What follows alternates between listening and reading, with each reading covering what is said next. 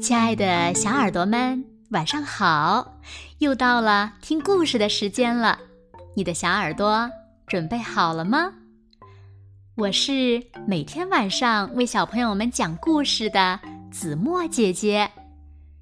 今天呀，我们要听到的故事呢，名字叫做《他们一定是饿了》。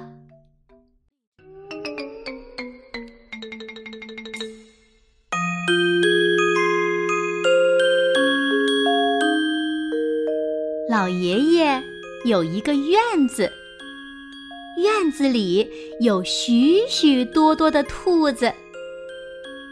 有一天，老爷爷听到一阵敲门声，咚咚咚，咚咚咚，会是谁呢？老爷爷打开门，一群小兔子一拥而进。吓了老爷爷一跳，他们在沙发上上蹿下跳，他们钻进老爷爷的鞋里，突突突，他们喝老爷爷的茶，可老爷爷呢，一点儿也不生气，他们啃老爷爷的地毯。他们撕扯老爷爷的书，擦，擦擦。他们吃老爷爷的植物，嗯嗯。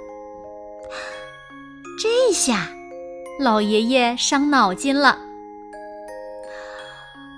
我猜，他们一定是饿了。老爷爷从冰箱里拿出了所有的蔬菜水果。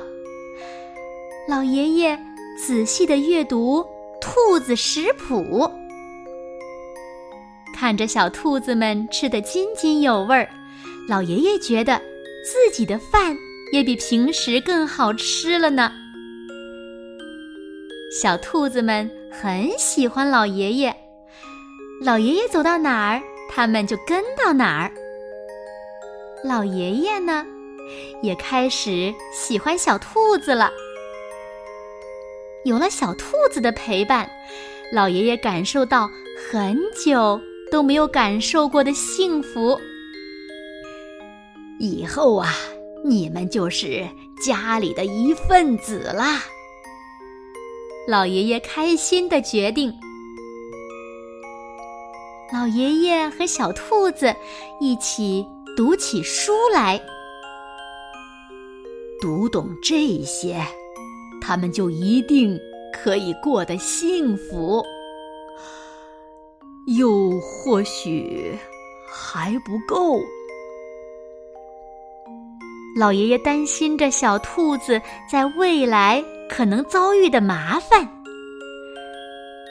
老爷爷带着小兔子们看起了《兔子的五十种天敌》节目来，小兔子们。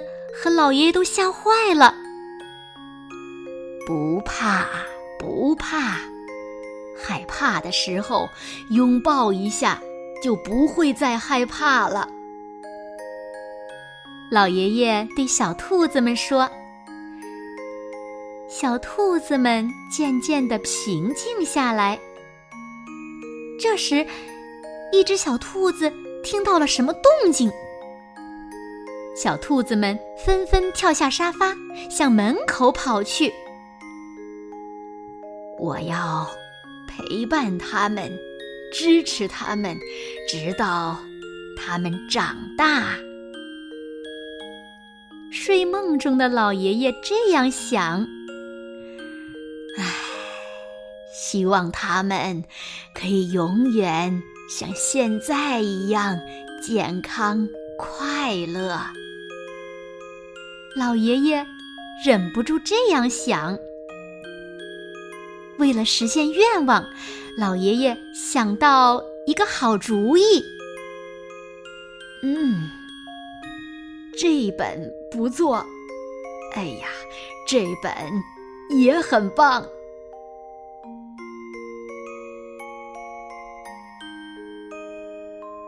好了，亲爱的小耳朵们，今天的故事呀，子墨就为大家讲到这里了。现在呢是五一小长假，那小朋友们，你们有没有回家看望自己的爷爷奶奶和姥姥姥爷呢？快快留言告诉子墨姐姐吧。好了，那今天就到这里了。